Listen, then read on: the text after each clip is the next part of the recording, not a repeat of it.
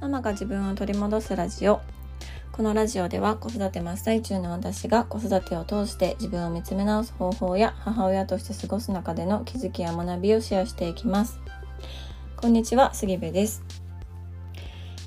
えー、皆さんあのキズパワーパッドって使ってますでしょうか？あの私は子供が生まれてから、まあ、子供たちが幼稚園ぐらいの頃からもうものすごくお世話になっていてでキズパワーパッドってね私が子供の頃になかったんですよね。そうでキズパワーパッドっていうのは普通の絆創膏とは違ってこう5日間ぐらい貼りっぱなしにしてね、あのー、こう保湿しながら治すタイプなのかな。うんとにかく貼りっぱなしの絆創膏なんですよね。で私のあの昔からの絆創膏のイメージではもうお風呂上がったら取る。なんかすっごい臭くなるからそっから腐ってくるでとか言って お母さんに言われたりとかしてね。もうお風呂から上がったら取って新しいのに変えるっていう常識をもう覆してきたのがキズパワーパッドで。であのー、もうね今までに本当に何度もお世話になってます。でこの間も長女があの学校のね下校をしている時にあの派手に転んで帰ってきまして玄関をね開けたら膝からと手からも大流血してるわけなんですよ。そうで久しぶりに傷パワーパッドをね使ってあの今多分貼って4日目ぐらいなんですけどそう改めてなんか傷パワーパッドほんとすごいなって思わされてます。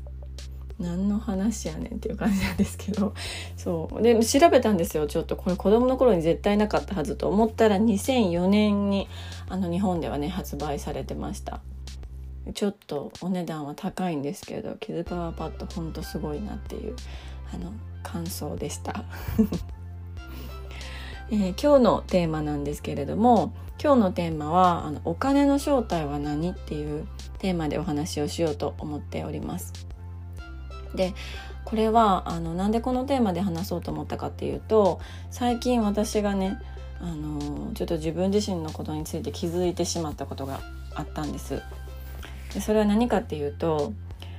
私はねあのとてつもないお金のブロックマネーブロックみたいなものをこう抱えてるんじゃないかっていうことなんですね。うん、でこれはあの何なんだろうなってうん、お金に対してすごくこういいイメージがないというかどういうふうに捉えたらいいかわからなかったんですよね。うん、で、あのー、これは何なんだろうなってあの気になってねこう掘ってみるとお金に対してちょっとこううんなんなんだお金ってって思い出したのって子供が生まれてからだったんですよ。うん、で、あのー、こう無意識のうちにね私の中にお母さんっていうのはあの自分のことにはあまりお金をかけずに子供のことにそのお金があるのであれば子供のことに使ってあげるべきだみたいな、うん、固定概念が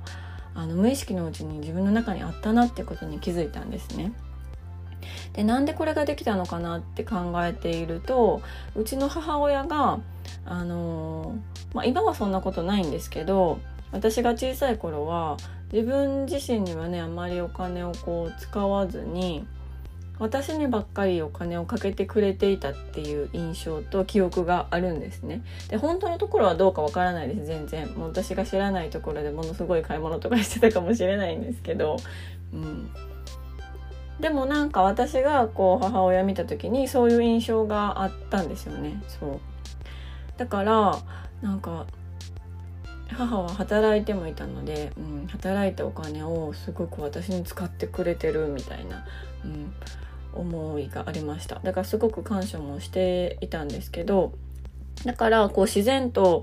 自分も母親になったらそうするべきだみたいな、うん、気持ちがあったんですね。でそれをあの決して悪いこととも思っていなかったしむしろそれが正しいみたいな感じでこう思っていたところがありました。でそういうあ考えというかね考え方を自分が持っていたんだなってちょっとこう気づき始めてそこからあのこれまでのことを振り返ってみるとああれもそうかもしれないこれもそうかもしれないってことがものすごくたくさん出てきたんですよ。うん、でそれは何かっていうと私子供服を買うことがものすごく好きでもう子供服を買うことが趣味みたいな感じになってた時があったんですね。でそれはただ単に本当に子供服が好きっていうあののもあるんですけどもともとね服が好きなので子供が生まれて子供服が好きになるっていうのは自然な流れではあったんですけどただそれだけじゃないかもしれないなって感じたんです。うん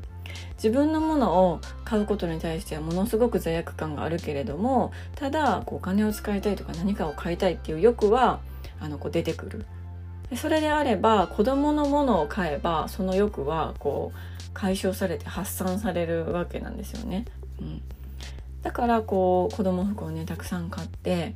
あのそれをね子供たちに着せてたのかな私はと思ってるんですね。でそれだけ聞いたらもう本当に親のエゴだなっていうあの感じでちょっとうわどうしようみたいな感じで思ってる部分もあるんですけどただまあまあその私の好きな服を買ってそれを子どもたちが着るっていうことに関しては、まあ、エゴだけではないと思うのでまたそれはねまた別の話にはなってくると思うんですけど、うん、ただその子ども服が好き子ども服を買うことが好きっていう私のこう趣味と思っていた、うん、ものには結構こう闇があったんだなと、うん、私のお金に対する考え方みたいなのが全てこう反映されてたんだなっていうのをこう最近ね気づき出しました。うん、であのー、まあ、子供のことに関してはね幼稚園もそうですし、まあ、習い事とか、まあ、教育のことに関してももうこれは全て投資だみたいな感じで結構、あのー、何のこう躊躇もせずにお金を払えるんですけどなんかね自分のことになるとお金を払うっていうのがすごくこう難しいと感じていた自分がいたなっていうことに、まあ、気づいたんですね。うん、そうだからあーなんか私すごくあの闇深いお金に対する気持ちを持ってたんだなっていうのをあの、うん、知ることができました。でそのお金を払うっていうことはただ単に自分の持っているお金がなくなるっていうだけではなくってなんかいろんな意味があるなっていうのは本当にあの感じてるんですね。うん、例えばあのこう自粛期間去年の自粛期間の時に、まあ、すっごく運動不足になったので、まあ、ヨガをしようと思って、まあ、YouTube で無料のねあの YouTube の動画を見てま、やろうと思うんですけど全く続かないんですよね。もうなんなら最後のこうシャバーサナって寝転ぶ部分で眠たくなりすぎてそのまま2時間、ね、寝てしまったりとか はって起きたらなんかめっちゃ体冷えててあの時計見たら2時間過ぎてたとか、あのー、いろんなことをしてみたいと思っていろいろ始めてみるんですけどまあ続かないとか、うん、ヨガがねほんと分かりやすい例かなと思うんですけど。っていうのがあってあやっぱりそういうあのレッスンっていうものをお金を払って予約をして時間を決めて受けることがこう自分の習慣を作ることなんだなとか、うん、こう自分で無理やりその環境に自分の体を持っていくっていうことが大事なんだなって、うん、そのためにお金を払うっていう意味合いもあったんだなっていうのはものすごく、うん、感じました。だからそれまでは、まあ、無料だったら無料の方がいいやんみたいなね考えも少なからずあったりしたんですけどただやっぱりそのお金を払うことで自分の覚悟ができたりとか、うん、お金を払ったからあのきちんとやらないとってね思えたりとかっていうのはものすごくあるなっていうのをあの、うん、感じてます。で私はあの自己分析に関してはこれまでねあ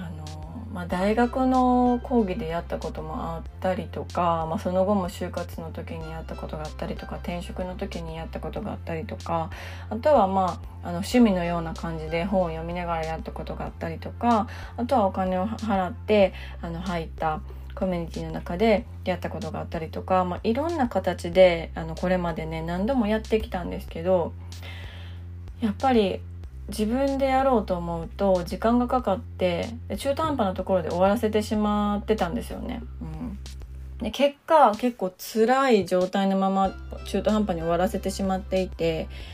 で中途半端なところで終わらせるとそのまま生活が進んでいくわけなので、まあ、すごくしんどいっていう期間がこう長引いたんですよね。うん、さっきのキズパワーパッドの話と、まあ、ちょっと同じというか なんですけどこう怪我してもねそこにこうばい菌が入ったりとかするとめっちゃあの怪我ってひどくなるじゃないですか。もっとひどくなってもっと痛くなる、うん、で治るまでにも時間がかかる。けどこうちゃんと傷パワーパッド貼ってあげるとあのうまく綺麗にね短い時間で治っていくわけなんですよね。なんかそれにすごく似てるなって。そう傷パワーパッドは高いんですけどね。傷パワーパッド4枚ぐらいしか入ってないのに900円とかするんですよね。高いんですよね。そうでもうんやっぱりなんかちゃんとしたあの方法でね直してあげる必要があるんだなっていうのを考えてまさかのここで傷パワーパッドの話とつながるというあの奇跡が起きておりますが。はい。そんなことで今日はちょっとお金のお話をしてみました、え、最後まで聞いていただきましてありがとうございます、えー、LINE の公式 URL を概要欄に貼っておりますのでそちらからぜひ LINE の登録をお願いいたします、えー、もうすぐでですねあの新しいサービスをリリースしようと思っておりますそのサービスのあのいち早い情報などは全て LINE の公式を優先して配信させていただこうと思っておりますので少しでもご気になる方がいらっしゃいましたら今のうちに LINE の登録をお願いいたしますでは今日も素敵な一日になることを願っております。